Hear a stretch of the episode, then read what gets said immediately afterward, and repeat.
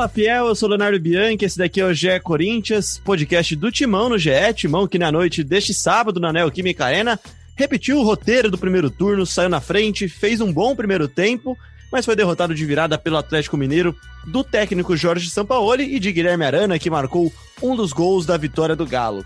Corinthians, que neste momento da gravação, domingo à tarde, dia de eleição municipal no Brasil, ocupa a 11 colocação com 25 pontos, só que deve ser ultrapassado, isso porque atrás dele na tabela apenas o Atlético Goianiense, que empatou na rodada contra o Flamengo, tem o mesmo número de partidas realizadas. Vamos falar dessa derrota em casa, é claro, mas também da sequência do campeonato. O Timão que agora terá mais uma semana livre de treinamentos e pode ter até sete reforços para enfrentar no domingo que vem, à noite, em casa, o Grêmio. Mais uma parada dura e para falar disso tudo e de muito mais, estou aqui com o Diego Ribeiro. Ele está de volta novamente e com Marcelo Braga. Tudo bem, Diego? Fala, Léo. Fala, Braga. Fala, ouvinte do GE Corinthians. Tudo bem com vocês? É... Pera aí um pouquinho, Léo. Tô passando meio mal aqui. É, um sal de depois fruta? Você, é, depois você acrescenta aí no fim do podcast, por favor. Me dá um, me dá um sal de fruta aí, vai. Pelo amor de Deus. Tá esse... Tá no goleiro Cássio. Esse segundo tempo aí foi, foi pra sal de fruta mesmo, viu? Mas é. a gente vai discutir, né? Tem coisas boas, tem coisas ruins. Foi uma atuação. Foi difícil de descer? Foi difícil de digerir? Foi, foi. O segundo tempo foi. Primeiro tempo desceu suave, né? Desceu redondinho. Mas o segundo, olha, e aí, Marcelo Braga, tudo certo com você, cara? O jogo do Corinthians foi aquela refeição que você come pra caramba durante a comida, é gostoso, só que no segundo tempo, que é quando acaba, dá aquela, aquele refluxo, aquela, aquela azia. Fala, Léo, fala, Diego. Cara, é, eu acho que tem o seu lado positivo, assim. Eu esperava que o Corinthians fosse uma presa mais fácil para o Atlético Mineiro nesse jogo de sábado. Uh, o Corinthians fez um bom primeiro tempo. Óbvio, a gente ainda vai discutir o pênalti não marcado para o Atlético nos primeiros minutos, logo antes do gol do Davó, que podia ter mudado o cenário da partida. Mas o Corinthians fez um bom primeiro tempo. O Luan, a gente conseguiu ver futebol nele, fazia tempo que a gente não via isso. Ele criou algumas chances, virou, é, deu viradas de jogo muito interessantes. Mas aí, óbvio que o elenco do Atlético Mineiro é muito superior ao do Corinthians e no segundo tempo, quando conseguiu jogar, ficou lá atrás, não conseguiu mais sair, o Atlético dominou, fez as mudanças, o time do Atlético melhorou, mudou sua estratégia e, e os gols saíram com até certa naturalidade. Pois é, pois é. Não, e o primeiro tempo realmente foi muito bom do Corinthians. E aí, Braga, eu vou até usar o título da sua análise, a, o gancho da sua análise, para a gente começar o nosso papo sobre Atlético Mineiro e Corinthians. É, são cenários diferentes, acho, né? Com certeza. Mas no final, os dois jogos contra o Atlético Mineiro tiveram um enredo parecido, apesar do roteiro e do final do filme ser um pouco diferente, né? O durante foi um pouco diferente, mas o enredo foi muito parecido, né, cara? A ideia geral do jogo, né? É, eu até escrevi que os requintes de crueldade foram iguais, né? Encheu o torcedor de esperança de que poderia ganhar o jogo, e aí no segundo tempo o Atlético foi muito superior e resolveu a partida. Lá em Minas Gerais, naquele, naquele primeiro jogo do, do Campeonato Brasileiro, né? O Corinthians não fez a primeira rodada contra o Atlético Goianiense, estreou contra o Galo em Minas Gerais, abriu 2 a 0 uh, eh, jogando retraído, mas aquele jogo o Galo teve muitas chances, né? O Galo acertou a trave, foi um time muito em cima do Corinthians, e o Corinthians, em duas escapadas ali com Arauz, uma falha do Guga até no primeiro gol, o Corinthians conseguiu fazer 2 a 0 Só que aí no segundo tempo, com as mudanças do São Paulo, o Galo virou para 3 a 2 poderia até ser 4 a 2 mas acho que teve um gol anulado, se não me engano. Uh, nesse jogo uh, em São Paulo, o Corinthians saiu na frente uh, e, e, não teve mais chances, né? Teve, teve um controle territorial, o Corinthians ficou com a bola ali um pouco, o Galo dominou as ações, teve 70%, 70 de posse de bola, mas o Corinthians conseguiu se organizar nas descidas verticais para o ataque.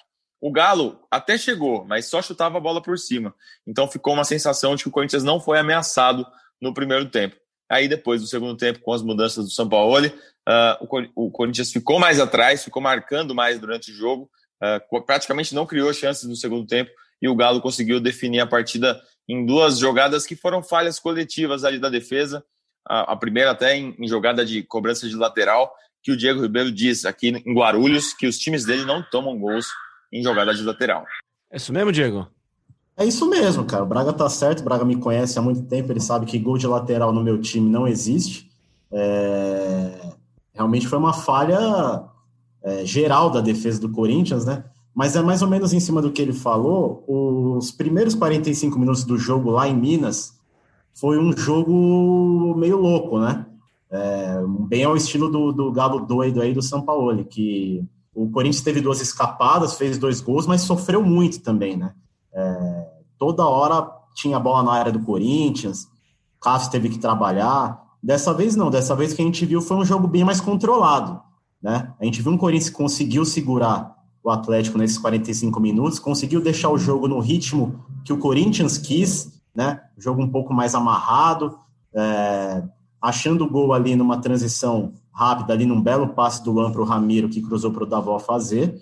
E só que, só que o Galo não, não ameaçou, ele ficou tocando muita bola ali na intermediária, no campo defensivo, mas ali para chegar, para ser mais agudo, como o Atlético gosta de ser, realmente o time do São Paulo não conseguiu, né? Então aí méritos para o Mancini na montagem desse sistema defensivo. O problema é que no segundo tempo caiu tudo por terra, né? O Corinthians não conseguiu sustentar ainda uma atuação desse nível por 90 minutos. Antes da gente continuar falando desse jogo, vamos ouvir o que o Mancini falou desse primeiro tempo, então, porque realmente chamou bastante atenção e foi até o título da, da matéria, da nota em cima da, da coletiva dele. Porque ao mesmo tempo que nós somos derrotados e não somamos ponto no campeonato, que é o maior objetivo, a gente tem que entender que há uma evolução. E a gente tem que mostrar para o atleta que essa evolução não pode parar né? mesmo você sendo derrotado, porque o dia que você é derrotado, mas aprendeu, você na verdade não perdeu. Você ganhou alguma coisa. Então eu tenho que passar isso para os atletas. A gente viu hoje dois tempos distintos, eu concordo com isso. Acho que o Corinthians do primeiro tempo é o Corinthians que todo torcedor quer ver.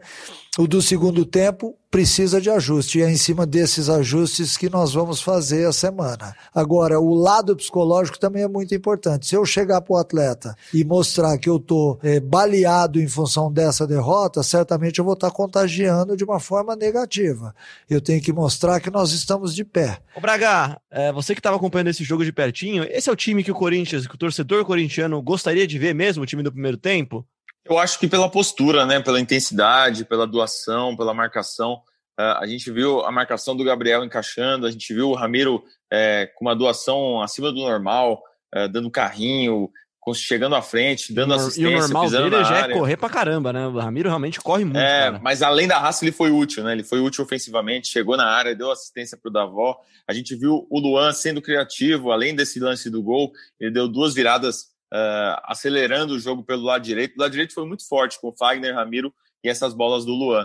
Uh, acho que o Davó, é, embora seja esse jogador terminal do último passe, ele, ele, ele ainda é um jogador que, que, que falta um pouco para ele. Ele não é um jogador pronto. Tanto que no segundo tempo ele tem uma chance de puxar um contra-ataque em que ele carrega a bola pela direita, dribla, ele tem o Luan e o Everaldo pelo lado esquerdo e ele prende, dá mais um drible e acaba perdendo a bola. Acho que o Davó não é, não é esse jogador pronto ainda para o Corinthians, mas é um time que vai se desenhando e, e, que fez um bom primeiro tempo, realmente fez um primeiro tempo competitivo, que é o que o torcedor do Corinthians quer desse time, né? Depois de sonhar com 2020 de um futebol plástico, um futebol ofensivo, o que o torcedor do Corinthians quer hoje é um futebol competitivo. É um time que consiga vencer os seus jogos em casa é, e, e fazer frente para grandes equipes. Acho que o Corinthians fez frente para o Internacional há poucos dias dentro de casa e fez frente para o Atlético Mineiro em um tempo, em 45 minutos. No segundo tempo, acho que faltou um pouco de perna e, e o Atlético, com as suas mudanças, conseguiu resolver a partida uh, com, com, pelo investimento que tem, pelas opções, pelo elenco forte.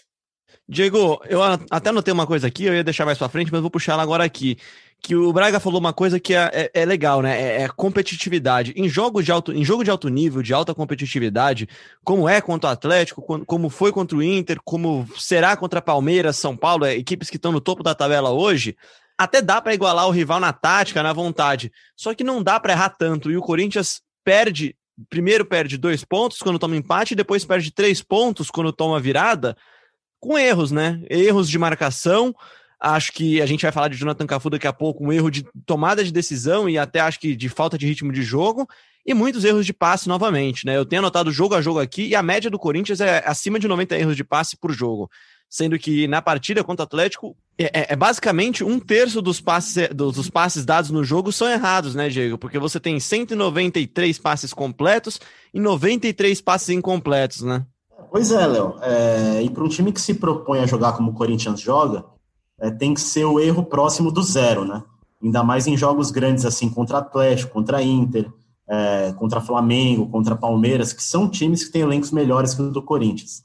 O Corinthians consegue igualar na organização, né, na vontade, é, na fome né, de, de, de, vencer a partida, mas na técnica é claro que os rivais vão prevalecer. E aí no segundo tempo, como o Braga falou, falta um pouco de perna, a concentração diminui, a marcação já afrouxa um pouco, né? A marcação já permite o Keno é, livre ali na direita, dar um corte, fazer o cruzamento para o Marrone é, arrematar no segundo pau.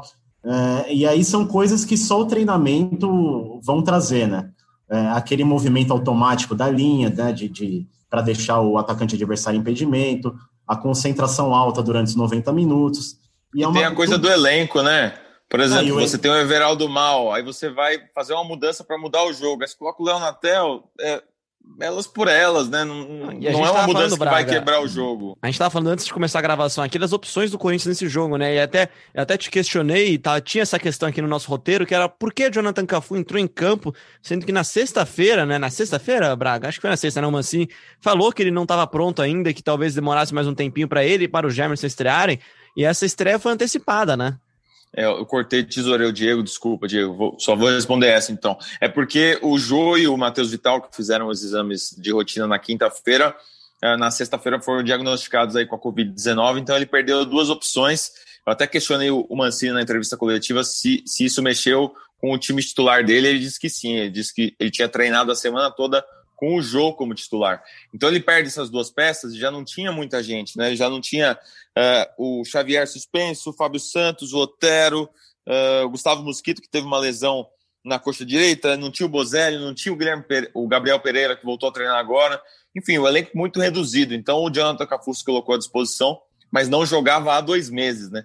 Então é, essa falta de ritmo de jogo fez muita diferença.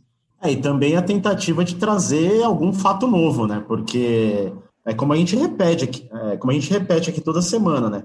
Você põe Everaldo, Léo Natel, é, Mosquito, Matheus Vital e por aí vai, é, não muda muita coisa, né? É, na parte técnica, né? São jogadores muito parecidos, de níveis muito parecidos. E o Jonathan Cafu, é, a gente ainda dá o benefício da dúvida, né? Que é o fator novidade, né? Mas também é um jogador que já vinha de um tempo sem jogar, né? Não é exatamente um cara que chega para resolver, e para mim a atuação ficou na média dos outros. Né? Só, só é, eu, achei, eu achei que a atuação foi abaixo da média. Ele, ele tanto a, a, bola do gol, ele perde uma outra bola depois. É. Ele tem uma bola de ataque que ele dá um cruzamento é, equivocado. Mas é só para dizer uma coisa, eu, eu, sou, eu acho que o, o Mancini vem fazendo um bom trabalho, tá? O trabalho do Mancini é bom nesse início.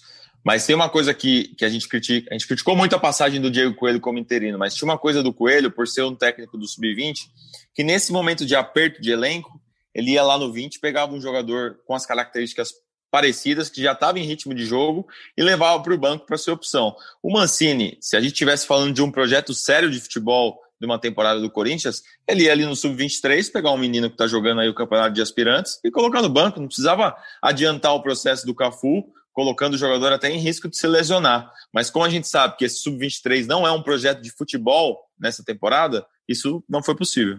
Eu vou até me permitir, Braga, dar um exemplo aqui de, de um time rival do Corinthians, o Santos. O Santos foi esfacelado pela Covid-19 na última semana, vive um surto, perdeu metade do seu elenco profissional, perdeu membros da comissão técnica e entrou em campo contra o Internacional, que até então era o líder do campeonato, com metade do time da base.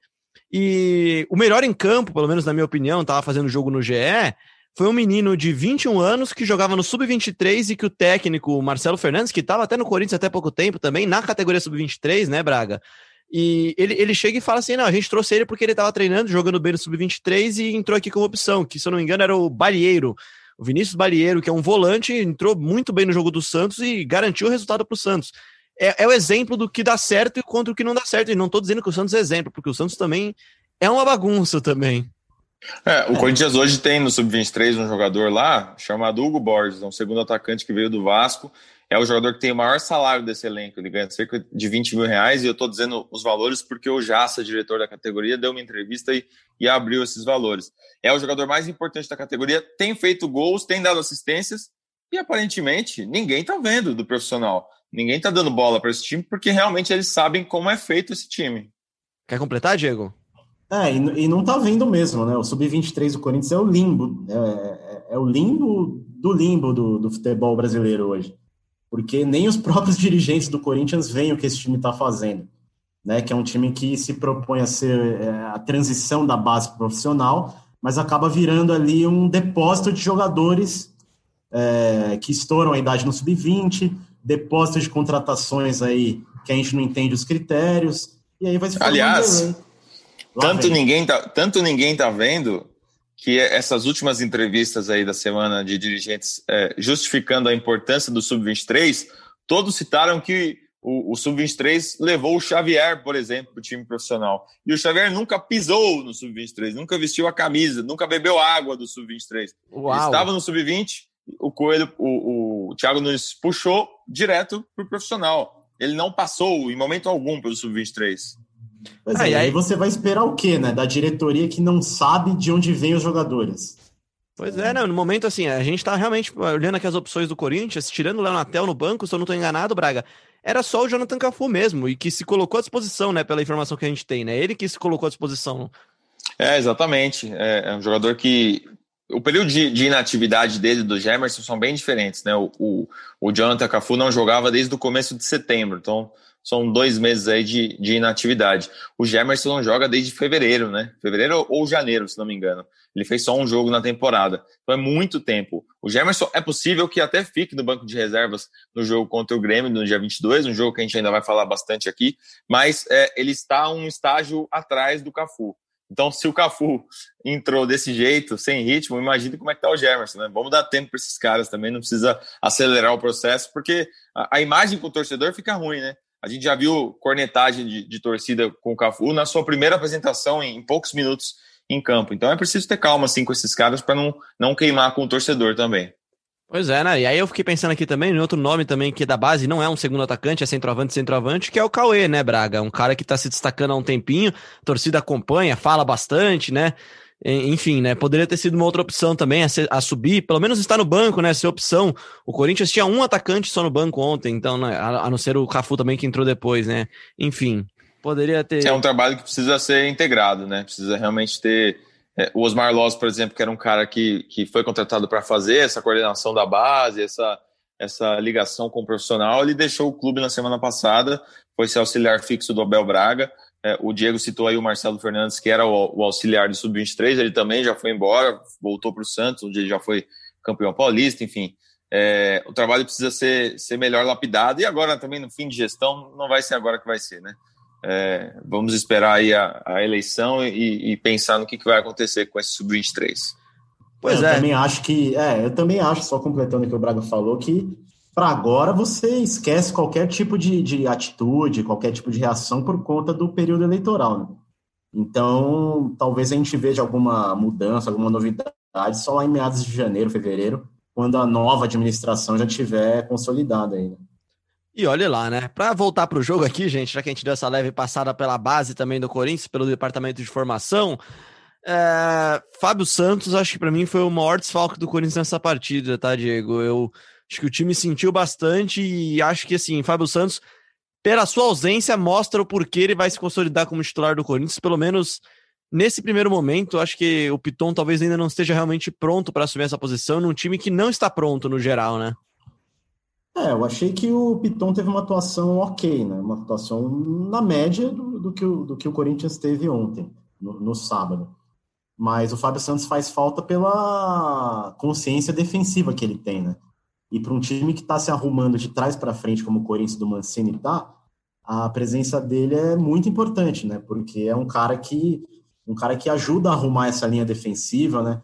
É um cara que, que é muito forte na marcação, né? Que com certeza não largaria, com certeza não, né? Mas assim, provavelmente não largaria a marcação ali, por exemplo, no segundo gol do Atlético, deixando o Keno cruzar livre. É, então, sim, é um jogador experiente que faz falta e que certamente será um grande reforço aí contra o Grêmio quando ele puder voltar. E Braga, para a gente fechar o capítulo jogo, então, a gente já deu uma leve pincelada. Queria falar um pouquinho mais de Luan, cara. Eu achei que das últimas partidas que ele jogou, foi a melhor. Apesar do segundo tempo ser um pouco abaixo, e aí acho que na média da equipe também no segundo tempo, achei que foi uma boa partida do Luan, cara. E até também fisicamente também, né? Marcando também bastante, tentando ajudar um pouquinho mais naquela marcação, pressão, entre aspas, na saída de bola do Atlético, né? É, eu lembro que eu fui no jogo, né? Eu tava lá e aos 12 minutos do primeiro tempo eu escrevi: parece que Luan está on. Durou mais uns 15 minutos, depois ele já ficou offline de novo. Mas foi um, uma amostra de bom futebol, assim. É, eu gostei desse, desse início do Luan. É, com base... Ele corre, ele é um cara que corre, ele, ele, ele, tem essa característica de correr, mas ele carrega muito a bola, ele, ele não corre para atacar a bola, né, para fazer a pressão. Ele é um cara que corre é, na progressão do ataque. Para ocupar espaços, né? É, por isso que o Mancini quer que ele, que ele feche mais os espaços, que ele marque mais, que ele, que ele tenha essa sede de roubar a bola. Isso é uma coisa que ele, que ele não tem. Mas uh, eu gostei muito do, desse, desse início de jogo do Luan, uh, dessa, desse passe qualificado que ele tem. O Mancini até falou sobre ele na, na entrevista coletiva, disse que, que gostou, mas que ele ainda pode melhorar. Eu acho que o, o Mancini tem usado essa, é, essa. Deixa eu achar a palavra tem meio que colocado gasolina, né, nessa fogueira do Luan, né? Tentando acender um pouco mais o ímpeto dele, talvez, né? É, ele, mas é, ele tem usado essa estratégia psicológica de nunca falar, olha, o Luan foi excelente. Ele tá falando, é, não, foi bom, mas acho que dá para melhorar. Não, acho que, acho que ele pode fazer mais. Não, ele tem que deixar de ser romântico. Ele tem. Então, o Mancini tem jogado essa gasolina mesmo, esse, esse é, aquecido esse, esse psicológico do Luan. É, Acho que é um jogador que, que fez aí dois jogos 90 minutos. Corinthians está sem o Casares, Corinthians está sem opções nessa posição, então o Luan vai continuar jogando. Na próxima partida, reencontra o Grêmio, de repente mexe com o coração dele, né? É um jogo especial, ele que é um ídolo do Grêmio. É, mas acho que o Luan, aos poucos, pode realmente mostrar algo a mais tem aí mais seis jogos até o fim da temporada, até o fim deste ano, para mostrar esse bom futebol. Se não, acho que o ano que vem, quando a janela abrir, não sei como vai ser o futuro dele. Pois é, quer, quer completar um pouquinho sobre o Luan também, Diego? Você que também analisa bastante a, as atuações do Luan, é um cara que gerou muita expectativa na Fiel e até por isso também gera um pouco de cobrança maior da Fiel e de nós também que acompanhamos o dia a dia, né? É, pois é, é a cobrança em cima dele desde o início dele no Corinthians, acho que ia muito em cima daquele 2017 que ele fez, né? Que ele foi eleito rei da América. Só que o, o Luan de o Luan de agora, o Luan desse jogo contra o Atlético, é mais ou menos o Luan que pode ajudar o Corinthians, né? Ele não vai, como o Braga falou, ele não vai ser on os 90 minutos. Nunca foi, nunca será. Mas o Luan on por alguns momentos, nas jogadas mais importantes, né? Nos momentos Corinthians tem a bola, já, já fariam do Corinthians um time muito mais perigoso no ataque. É, e ele participou bem do jogo ontem no primeiro tempo, é, procurou o jogo, procurou a bola, deu opção de passe, é, fez boas invertidas de jogo, deu o passe para o Ramiro. É, só que não dá para esperar que o Luan seja um Ramiro no quesito intensidade, né? É, então acho que ele vem evoluindo. Também acho que essa estratégia do Mancini é boa, né? Porque é, você não pode é, dar tudo de bandeja para o Luan, né, dizer que ele está tá cumprindo 100% o que o, o que o, o, técnico espera, o que o torcedor espera, mas acho que é, um, é uma retomada, né, um caminho de evolução, e com essa sequência que ele pode ter como titular, sem o Casares, eu acho que ele tem, tem futebol aí, sim, para retomar e para ajudar o Corinthians a subir um pouco na tabela. Sabe uma coisa que me chamou a atenção? É, naquele estádio vazio, a gente consegue ouvir é, um pouco da gritaria, né? O São Paulo, ele, obviamente, dominava o, o cenário do, do, do, barulho em Itaquera. Até, até em Arthur Alvinho, o pessoal conseguiu ouvir o São Paulo gritando com a arbitragem. Mas é, em alguns momentos do jogo, eu vi o Luan cobrando os jogadores. Ele discutiu com o Fagner uma hora em campo por uma jogada ali determinada. E isso não é uma coisa que se vê. O Luan é um cara muito calado muito retraído. Então, eu vi ele discutindo por uma jogada, por uma bola. Eu achei interessante isso. É, o cara, de repente, está com vontade mesmo de mudar essa, essa característica dele, essa impressão que ele deixou para a torcida. É, muitos torcedores, quando eu tuitei aquilo no início do jogo, concordaram. Falaram, não, hoje ele tá, hoje parece que tá mesmo. Depois deu uma caída no segundo tempo, como todo time. O, o Mancini até disse que não, não culpa o Luan pela queda do time. Não, acho que, acho que as coisas aconteceram simultaneamente e coincidentemente, mas não foi culpa do Luan a queda técnica do Corinthians. É, mas acho que, que o Luan deu alguma amostragem de que pode melhorar sim com a camisa do Corinthians. Quem sabe, né? Quem sabe? É um cara que o Corinthians precisa bastante. Eu só para encerrar meu, minha, minha participação sobre o jogo, eu, eu acho que o Corinthians é um time em campo que que sente e que sabe que está um pouco abaixo do que deveria e do que poderia estar. E aí acho que isso cabe ao Luan, cabe ao Fagner, cabe ao Gil, cabe ao Cássio, cabe a todos esses grandes jogadores que o time espera um pouco mais e, e, eles sentem que tá abaixo. Tá abaixo na tabela, tá abaixo no rendimento e tá abaixo no que eles mesmos gostariam que estivessem o nível individual e coletivo deles. Pois é, e outra, outra cena que chamou a atenção é o Ramiro, né? Quando é substituído, ele joga o colete no chão, né? Começa a gritar ali, reclamando, mas reclamando da, da, da atuação assim dele. Uma reação, uma reação autêntica, né? Isso, é, uma reação de quem, pô, de quem sentiu mesmo, de quem ficou pé da vida com a virada que o time sofreu, né? É, então, é, essa fome, é, essa gana já são uma evolução, por que não, em relação ao time que vinha jogando nos meses anteriores. É, então, para mim, chamou muito a atenção. E o Ramiro é um jogador realmente que que se entrega muito em campo, né? Corre muito. É, e agora contra o Atlético ele fez boas é, combinações com o Luan, né? É, lembrando um pouquinho, bem pouquinho ainda, mas é, já lembrando algo do que eles faziam no Grêmio e dando assistência para o gol do Davó. Então a reação dele realmente bem genuína, achei legal isso da parte dele. Eu sei que você quer finalizar o assunto jogo, Léo, mas a gente não falou do, do pênalti, né? No, do Gil Eduardo Vargas com era o último, Era o último tópico aqui. Ah, então tá bom. Não, mas vai nele, vai nele, cara. Realmente foi uma jogada um pouco bizarra, né? Cara, o Gil, ele, ele o Vargas toma a frente do Gil né, na corrida e o Gil usa o artifício de puxar ali. É inexplicável porque a arbitragem não, não pediu para ver o. Porque o árbitro não pediu para ver o VAR, né? Não pediu para ver o, o vídeo. É muito estranho mesmo o que aconteceu. E aí, no, na sequência, o Corinthians empatou. Acho que o jogo ali, se sai 1x0 para o Atlético, o enredo seria outro naquele primeiro tempo mas para o Corinthians foi bom que, que conseguiu fazer o gol, sair na frente e, e, mostrar essa, essa reação e esse domínio no primeiro tempo, jogando à frente, né? Porque acho que se o Atlético fizesse 1 a 0 não acho que o Corinthians teria o mesmo desempenho em Itaquera. Só acho. Braga, eu tenho só uma discordância contra a arbitragem, e aí já passo para você, Diego.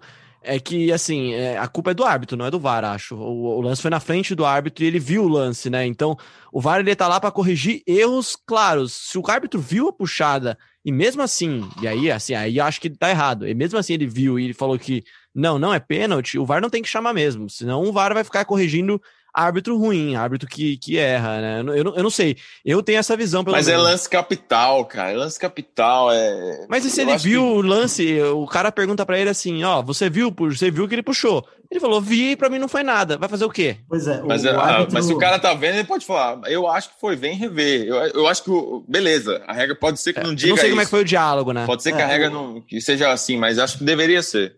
É, o árbitro era o Rodrigo D'Alonso Ferreira, né? E ele estava bem em cima do lance. E para mim também foi um lance muito claro, né? O Gil, é, ele é surpreendido ali pela corrida do Vargas, ele perde na corrida e ele entra com o braço, né, agarra, desequilibra o Vargas e derruba o jogador do Atlético. É, mas acho que o VAR, para não ter chamado, para não ter falado com o Rodrigo, deve ter entendido como um lance é, que eles chamam interpretativo, né? E aí é o lance interpretativo fica na mão do árbitro de campo. Mas para mim era um lance claríssimo de pênalti é, que aí o Corinthians soube capitalizar pouco depois e abrir o placar, mas certamente é um lance que define o jogo. E o Atlético, por meio do Alexandre Matos, seu, diri seu dirigente, foi reclamado depois, né? É, botou a boca no trombone, como outros clubes fazem, e como o Corinthians não vem fazendo quando ele é o prejudicado pela arbitragem. Isso que é o curioso, né? Pois é, não, e isso foi algo de muitas críticas da torcida, e só deixando claro, não é que eu concordo, eu acho que foi pênalti, tá, gente? Eu só acho que o VAR não errou, quem errou foi o árbitro mesmo. E o silêncio do Corinthians pós América Mineiro, né? As poucas palavras pós América Mineiro, aquele, aquele pênalti polêmico, é, ecoaram muito mal para a torcida, né? Que, que se sentiu um pouco órfã, talvez, né? Órfã do, do, de uma voz mais forte, né, Braga? É, a gente ainda não sabe a opinião do Wilson, gerente de futebol, por exemplo. Não, não dá para saber se, se foi pênalti ou não. Ele não, não opinou ainda. Qual a opinião do Wilson sobre a vida? Também não. Ninguém não, sabe? Não ouvi ainda também nada. Você ouviu, Braga? Sobre Corinthians, eleições, é, é, sei lá, o tempo em Paulo, vai chover, vai fazer sol. Qual que é a opinião do Wilson? Ninguém sabe, né, cara? Não sei, ele fala realmente muito pouco até agora. Eu não lembro de nenhuma entrevista recente dele. Eu não sei se o Braga lembra de alguma recente dele que, que de certa forma, vira um dos homens fortes do futebol com as saídas recentes, do, do Willian principalmente, né? Enfim. Não. Aliás, só para aproveitar aqui a, esse gancho, essa bola quicando, Recomendo que você ouça a entrevista do Thiago Nunes, ex-técnico do Corinthians, no podcast Hoje Sim, do Clever Machado. É, um, é uma entrevista longa, ele fala da carreira toda dele, mas ali perto dos 40 e poucos minutos ele está falando do Corinthians e ele diz uma coisa interessante, que ele acha que o grau de... que o Corinthians é uma família. O CT ali é uma família, todo mundo é muito amigo, muito próximo, padrinho do outro, amigo de não sei quem. Então, que isso acaba impedindo é, que cobranças sejam feitas internamente. E isso acaba prejudicando um pouco o dia a dia do Corinthians. Uma análise interessante que pela primeira vez eu vi o Thiago Nunes falar. Então, se você quiser saber um pouco mais dos bastidores, ali por volta dos 40, 45 minutos de entrevista, ele fala um pouco sobre o Corinthians. É, não, e outra coisa que ele falou interessante, até esqueci de citar, vocês falaram do Luan Correia, ele fala até, né, ele, ele tenta secar um pouquinho, o Kleber pergunta para ele se ele conseguir definir o Luan, né, e aí ele fala do Luan, fala que ele é um cara de jogo de aproximação e que ele tem, não é uma deficiência a palavra que ele usa, tá, mas ele não tem, ele não tem a explosão física, né? Ele não é aquele cara que vai dar um, um pique de 10 metros rápido para chegar na bola. Ele é o cara que corre 12 km por jogo, é o cara que mais corre às vezes no time, no jogo inteiro. Só que ele corre para o lado, corre para frente, corre com a bola, ele não corre para fazer ultrapassagem, fazer aquele facão, algo que a gente vê, por exemplo, no Atlético. Todos os pontas velozes, os, os rabisqueiros, né? Os fumacinha lá do Atlético, correndo, como foi o gol do Atlético até, né? O Atlético é uma bola puxada para dentro e a infiltração do atacante que faz o gol, né? Enfim, gente, para mudar de tema aqui, a gente falou aqui e também tem um tópico na análise do Braga sobre o anímico do time, é, o sentimento do time de frustração. A gente fala que no banco de reservas Ramiro fica bem incomodado depois da virada, enfim, o time sente um pouquinho e vai ter que lidar com esse sentimento pelos próximos oito dias, né, Braga? Porque o Corinthians só volta a campo no domingo da dessa semana que vem agora para enfrentar o Grêmio de novo em casa agora na Neoquímica Arena é uma chance para recuperar um pouco esse ânimo, uma vitória contra um time que está em ascensão no Campeonato Brasileiro? É, mais um desafio difícil para o Corinthians, hein? Depois de Internacional, depois de Atlético Mineiro, vai jogar em casa contra um Grêmio é, que vem bem. É, o Corinthians tem essa semana livre, o Grêmio não, porque o Grêmio joga contra o Cuiabá pela Copa do Brasil na quarta-feira, ganhou o jogo de ida por 2 a 1 um, uh, e agora joga dentro da arena do Grêmio. É, o Grêmio, aliás, o Corinthians, só para só arredondar, o Corinthians hoje é 11 colocado, mas pode cair ao longo da semana, porque na quinta-feira tem Vasco e Fortaleza, e os dois times é, estão muito próximos ali do Corinthians. O Corinthians pode ser superado e cair mais uma posição nessa semana. Então, acho que o Corinthians vai ter mais um desafio difícil. O Grêmio, como uh, a gente imaginava que o Grêmio estava dormindo no campeonato, parece que acordou. Eu até conversei com, com o Eduardo Deconto, uh, setorista do Internacional, mas que também acompanha bastante o Grêmio lá em Porto Alegre. E ele fez uma análise desse momento do Grêmio. Quer rodar aí pra gente, Léo? Bora, bora ouvir aqui o Grêmio que vem de quatro vitórias seguidas no Campeonato Brasileiro. Fala pessoal, um abraço aí para essa turma muito boa do GE. São Paulo do GE Corinthians, especialmente para o Marcelo Braga, meu amigo pessoal, um fã de The Office também.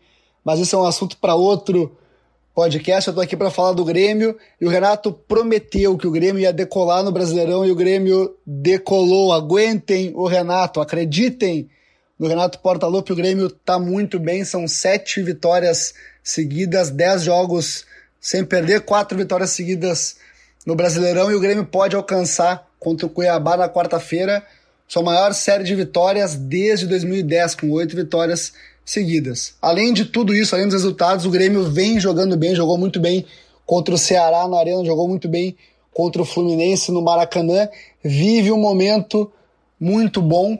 E aí a gente tem, claro, a figura do PP como um diferencial do Grêmio, ele substitui muito bem o Everton Cebolinha, está perto de repetir o número de gols em 2019, mas não é só ele. O GPR assumiu a 10, só falta dar a faixa para ele, tá jogando muita bola também. Fez um golaço de falta, deu assistência. O Diego Souza chegou a 16 gols na temporada também, vem muito bem. Diego Churin, que chegou há pouco, tem entrado bem. O meio-campo tem funcionado muito bem com o Matheus Henrique, com o Lucas Silva, com o Darlan. Então o Grêmio chega para enfrentar um Corinthians no momento muito bom na temporada. E olha, o Grêmio com um jogo a menos, é, 30 pontos na tabela, 33 pontos na tabela, pode estar tá se candidatando a brigar por título. Então o Grêmio chega para esse jogo com muitas ambições para atrapalhar a vida do Corinthians. Um abraço, meus amigos. Boa, tá aí o deconto. Pô, começou falando Gé São Paulo. Gé São Paulo é outro, cara. Já é Corinthians oh, aqui. Que isso, rapaz. É concorrência, é. esse aí é outro time, é. não dá. É outro time. Pois é, né? Mas, Isso daí, se eu mas, confundir os times é... lá no RS, dá problema também, né, Diego?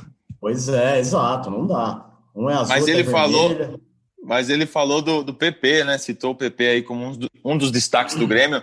Jogador que vai dar trabalho, hein, King? Vai dar muito trabalho, né? Um jogador rápido, né? Assim como o Keno deu trabalho é, nesse sábado, o PP vai dar um trabalho, acho que na mesma, no mesmo nível. Né? E o Grêmio, dos últimos 15 pontos, ganhou 13, né? O time que mais ganhou pontos nas últimas cinco rodadas. Vem em franca ascensão, né? A gente fala muito que ah, o Renato Gaúcho tem uma soberba, diz que uma hora, ah, uma hora o Grêmio vai chegar, não sei o quê, e acaba chegando, né? É, então, é um time que, no momento, é um time muito perigoso, né? Pode surpreender o Corinthians, é um, é um estilo um pouco diferente do Atlético, né?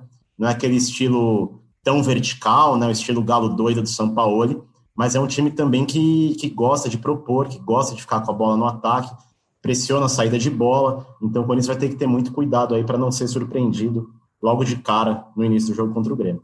Pois é, o PP chegaria no Corinthians e resolveria todos os problemas do Corinthians nesse 2020, hein, Braga? É esse o ponta rabisqueiro que o Corinthians precisava, de velocidade?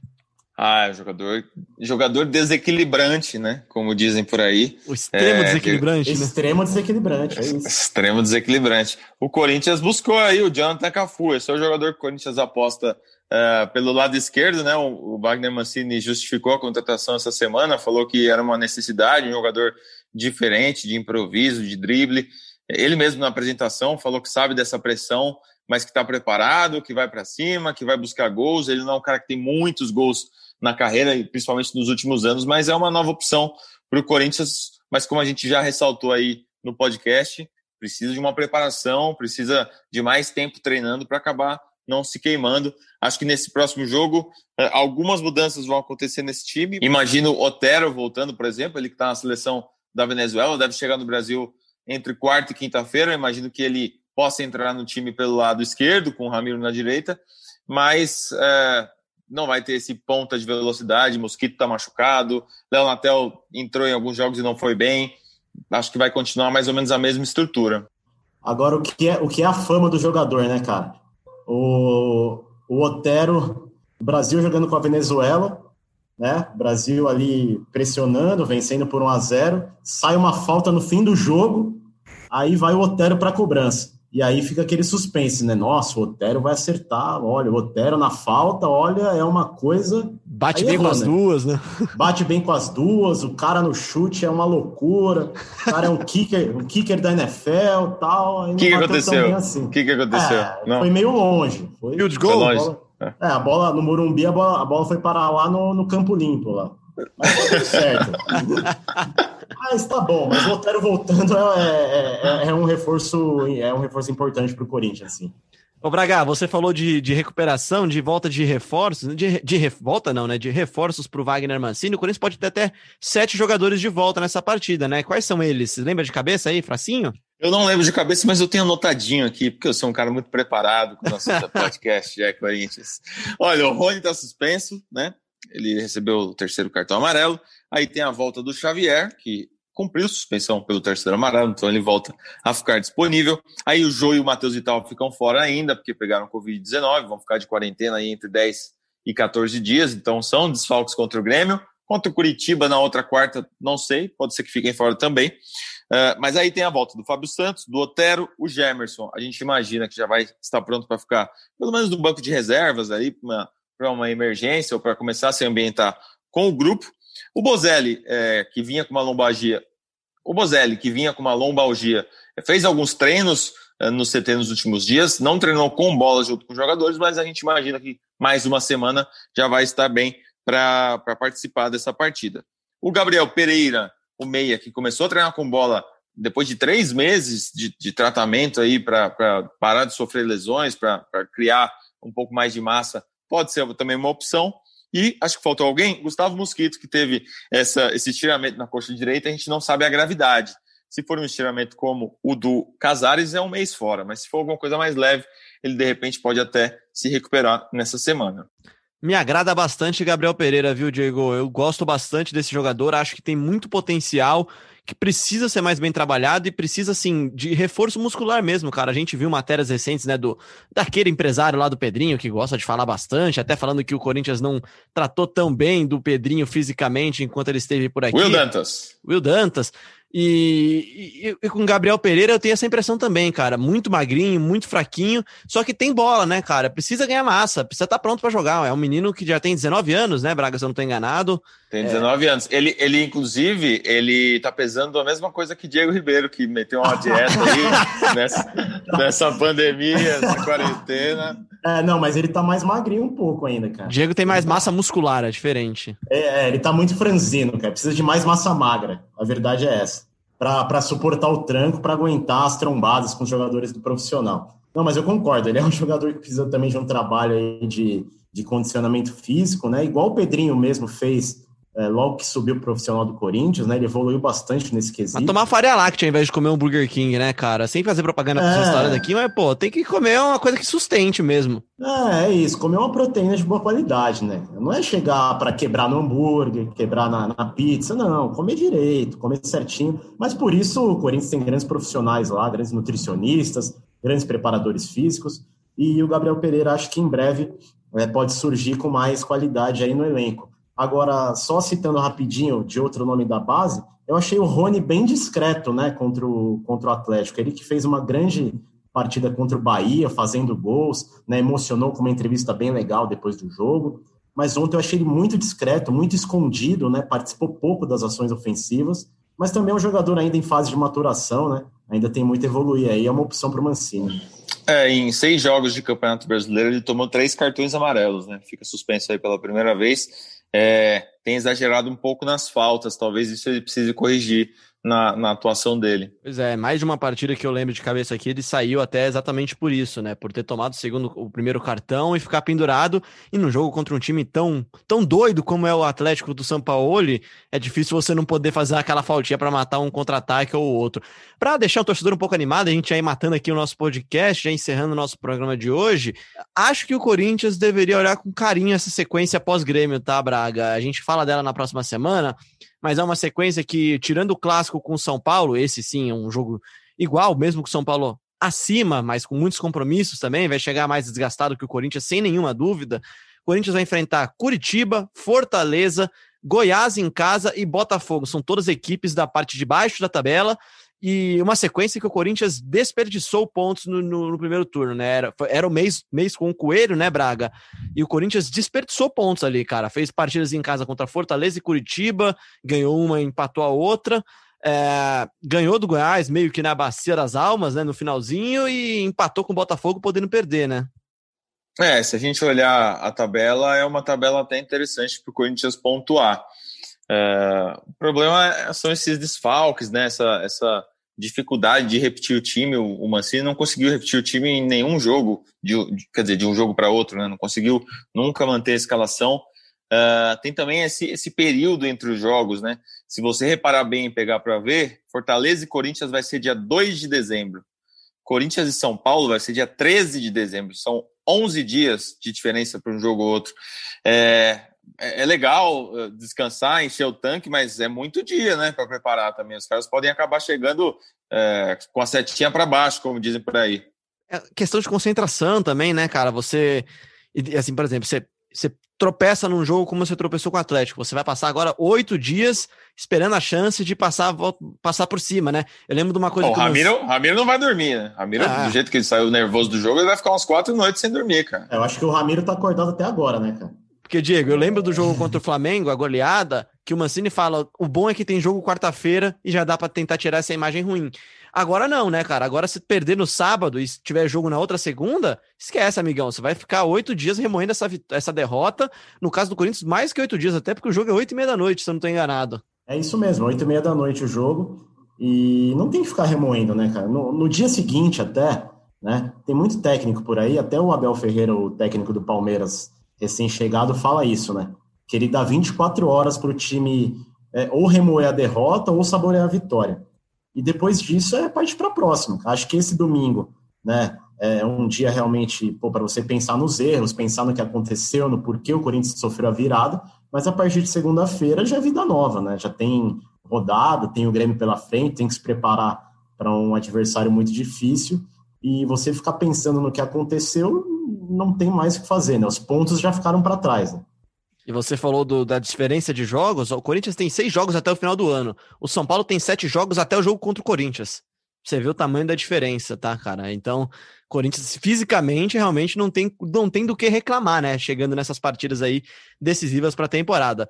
Falando um pouquinho de futebol feminino, gente, o Corinthians volta a campo nessa segunda-feira, as meninas comandadas pelo técnico Arthur Elias, volta a campo nessa segunda-feira à noite, porque tem derby e tem decisão, é a partida de volta da semifinal do Brasileirão Feminino. A ida foi aquele 0 a 0 que a gente comentou aqui no episódio passado, então tudo igual para 90 minutos decidirem quem vai para a final? Derby, Corinthians e Palmeiras, Palmeiras e Corinthians. Na Neoquímica Arena, o Corinthians tenta novamente voltar à final do Campeonato Brasileiro. O Corinthians que foi vice-campeão na temporada passada, perdendo, sabe-se lá como, para a Ferroviária, que ganhou nos pênaltis, mas agora tenta refazer essa campanha brilhante, já está sendo brilhante, e tentar coroar dessa vez com um título, quem sabe, né? Claro que a gente acompanha tudo que rolar nesse jogão aqui no GE, com a Ana Canhedo, com o nosso time de setoristas. E no episódio que vem, se tudo der certo, a gente fala aqui bastante de mais uma final das meninas do Timão que seguem voando. Braga, para encerrar então nosso programa aqui, passando a nossa agenda da semana, porque tem novidade, tem entrevistas com candidatos à presidência do Corinthians nessa segunda-feira, às 19 horas. Segunda-feira é dia 16, para você que está ouvindo em outro dia.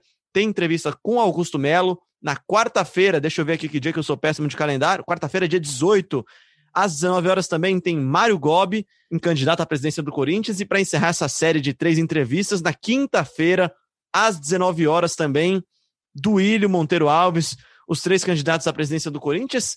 Que, que esperar dessas entrevistas aí, né, cara? São três candidatos muito diferentes, pero não mútil, né, também, né? Todos já tiveram alguma transição, passaram, de certa forma, de algum momento pela pela situação né, do Corinthians, por esse grupo que comanda o Corinthians há, há década já, né? É, é a eleição tá chegando, né, Léo? Dia 28 é, é o pleito lá no Parque São Jorge. É, talvez seja uma das últimas chances aí do torcedor ouvir os seus os candidatos ao cargo falarem, dar entrevistas. A gente vai fazer essa, essas lives com cerca de uma hora de duração, a partir das 19 horas. Então são três dias que a gente espera o torcedor do Corinthians ligado e participando com a gente com as entrevistas, vamos colocar vários pontos em discussão, futebol, Arena Corinthians, as contas do clube, as dívidas, então é uma chance para o torcedor ouvir uh, esses candidatos uh, abrirem um pouco mais das suas, das suas propostas, das suas preocupações, dos seus projetos sobre o Corinthians.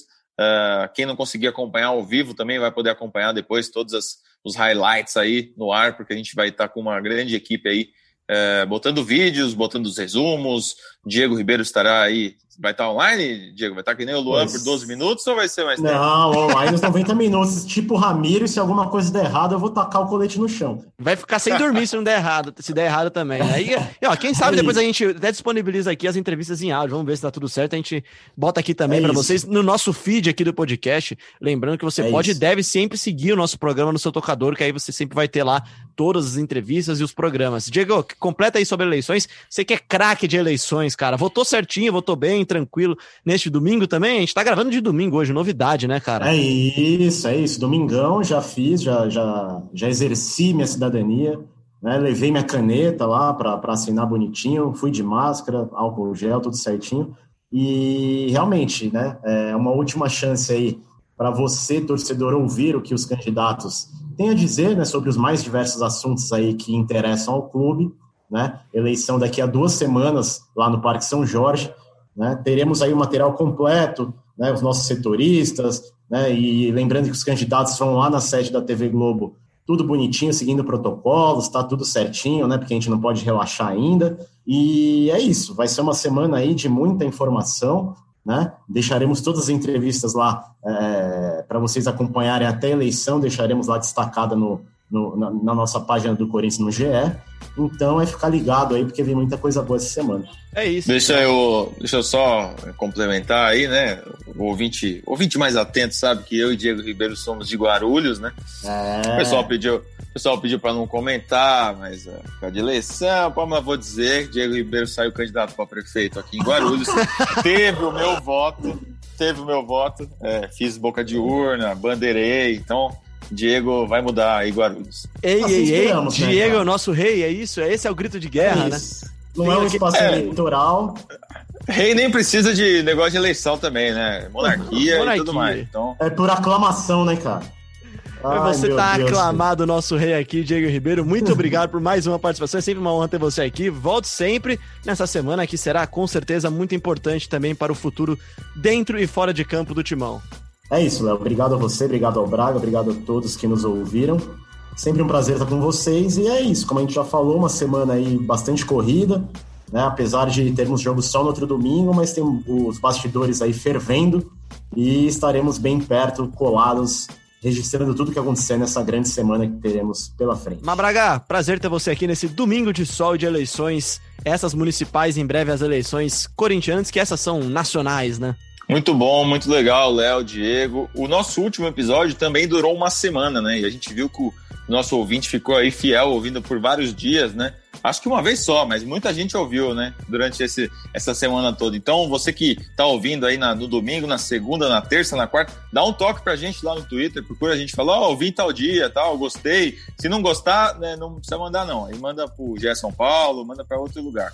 Muito obrigado e um abraço. É isso, aproveitando também as palavras do Braga para agradecer todo mundo que ouviu o podcast GE Corinthians da semana passada, que tá ouvindo esse daqui também. A audiência é sempre muito grande, agradecendo demais. Já somos mais de 2 milhões e meio de torcedores, de, de ouvintes aqui no GE Corinthians. É sempre uma honra ter vocês aqui com a gente. Lembrando que você sempre encontra a gente no ge.globo barra podcast, também na sua plataforma tocadora, no seu agregador favorito, na Apple, no Google, no Pocket Cast, no Spotify e no Deezer e sempre no ge.globo barra Corinthians. Se inscreve, segue a gente, manda sua mensagem, avalia a gente no seu tocador, enfim.